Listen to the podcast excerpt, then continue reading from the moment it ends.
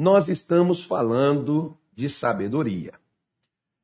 E a sabedoria não é você ter informações, saber, porque, por exemplo, Lúcifer, ele tem informações, ele conhece as escrituras, talvez mais do que muitos cristãos, muitos de nós pregadores, com certeza ele tem esse entendimento, porque ele conviveu, ele esteve, ele andou né, é, no meio onde estavam os anjos de Deus, onde estava o Senhor. Então, Lúcifer, ele tem informações.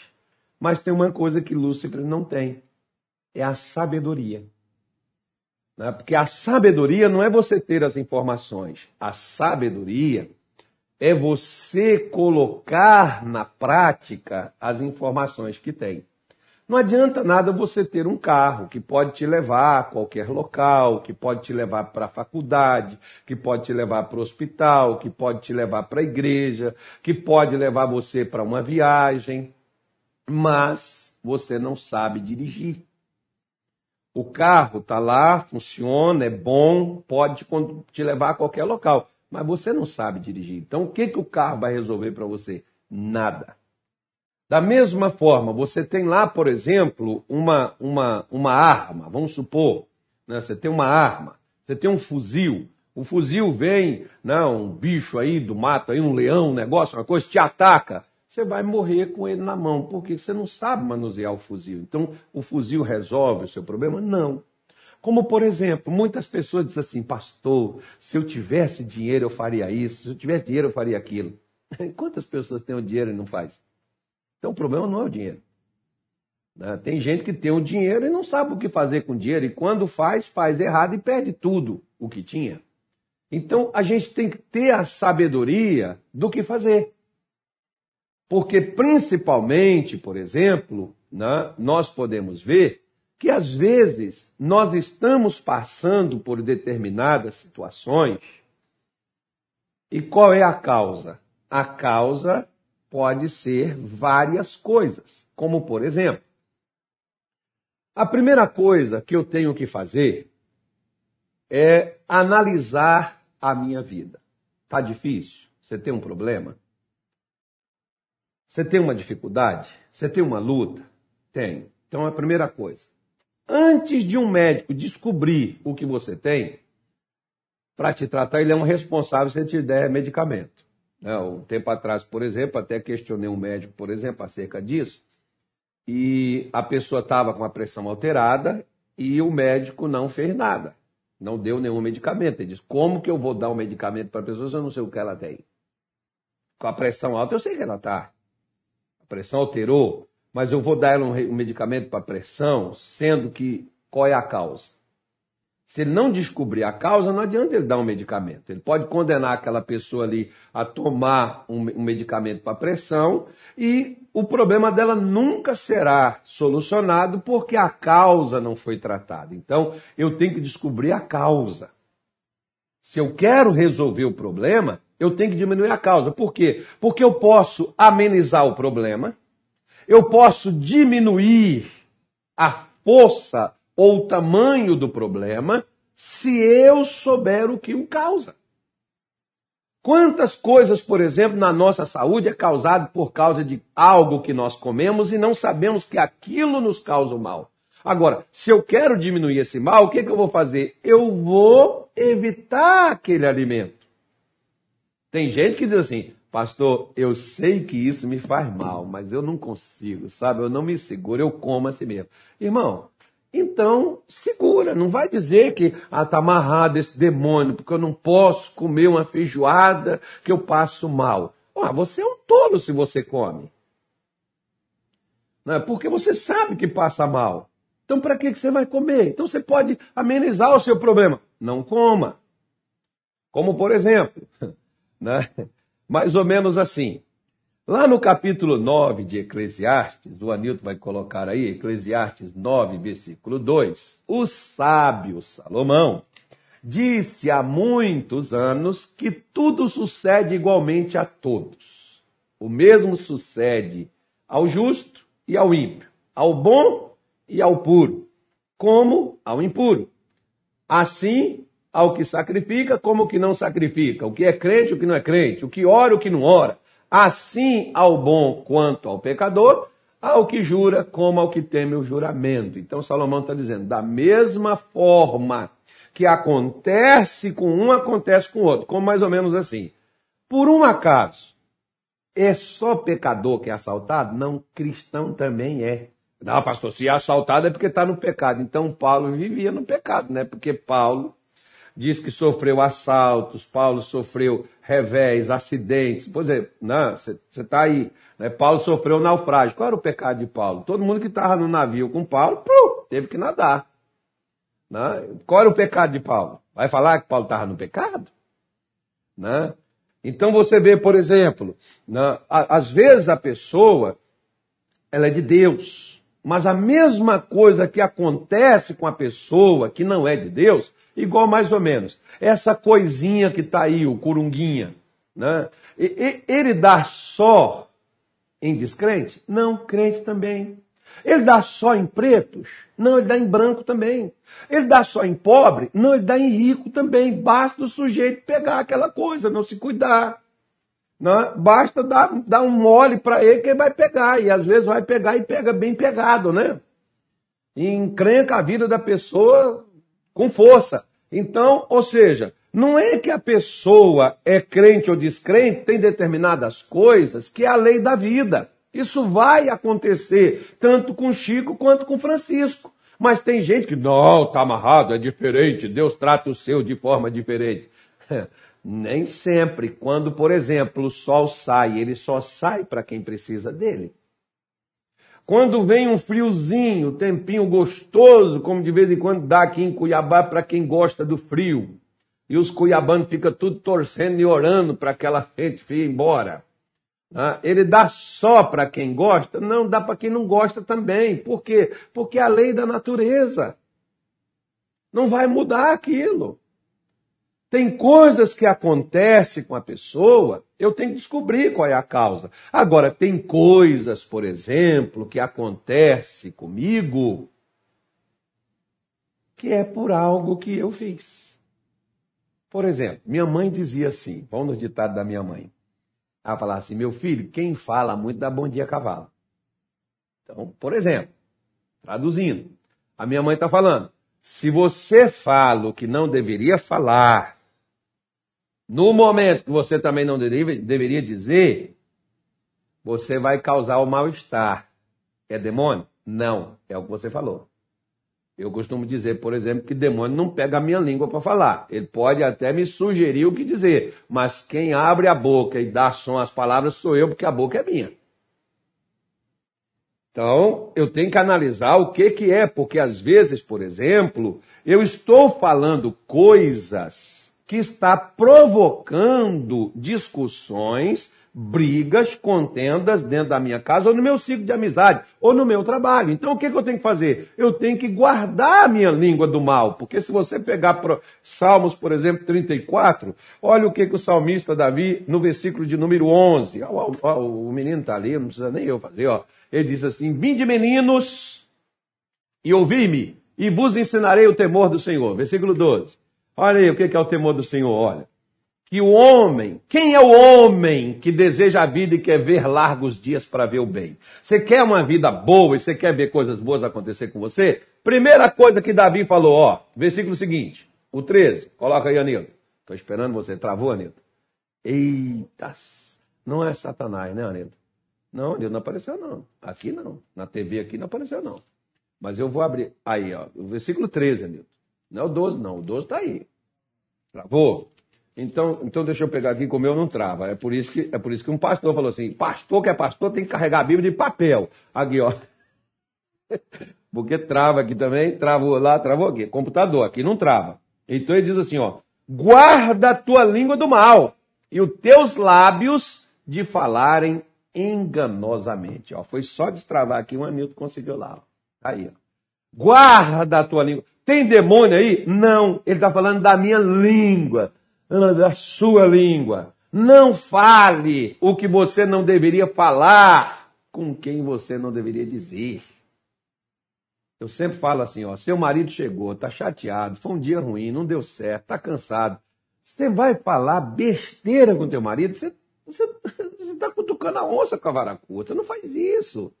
Deixe esse homem chegar, tomar banho, per... só, só pergunta, você quer alguma coisa, um suco de limão, laranja, tal, você tem, o que, que você pode servir? Vê o que, que você pode servir, não fala nada, não pergunta nada, deixa que passa na hora e vai falar. Agora, se o camarada já chegou, tá lá com, né, doido para manifestar, com, né, soltar os cachorros em alguém. E aí chega a senhora e abre a porta do canil. Meu marido é estúpido, pastor, mas será quem é que está desencadeando essa estupidez? Minha mulher, pastor, é uma jararaca. Será quem é que está tirando o veneno dessa jararaca? Pode ser você. Você não trabalha no Butantan, trabalha? Para ficar extraindo o veneno das cobras? Então, se a sua mulher é uma cobra, evite que a cobrinha pique. Ah, porque tem tanta gente aí, tem tantos caras. Eu, por exemplo, não sou chegado a negócio de cobra, né? Mas tem tanto aí, eu não sei, não sei nem o nome daquele camarada. Como é que é o nome daquele camarada que mexe com cobra, hein? Esqueci o nome dele. É o Richard Hasmund. Pois é, é esse doido mesmo aí. Ele pega as cobras, a cobra pega, passa nele, na mão dele, cobra venenosa, e o camarada pega ela lá e tal, fica aquela coisa ali. Ok, então você tem que saber lidar. E aí ele diz, não pode pegar em certo lugar da cobra, não pode apertar a cobra, senão ela, ela vai se defender. Ou seja, só quando ela é atacada, mesmo que ela é venenosa, só quando ela se sente ameaçada, é que ela reage. Então, meu amigo, você vai ver que o problema aí não é uma lei da natureza. O problema aí é uma falta de sabedoria.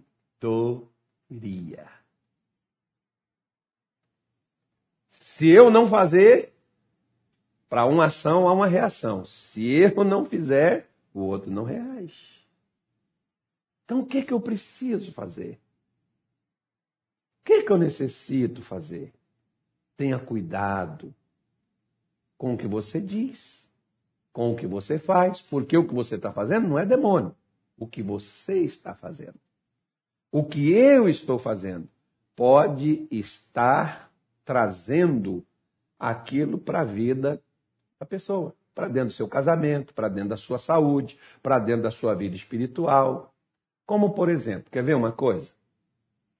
Existe uma coisa chamada princípios. Por exemplo, se eu quebrar esses princípios, o que, que vai acontecer? Haverá uma consequência.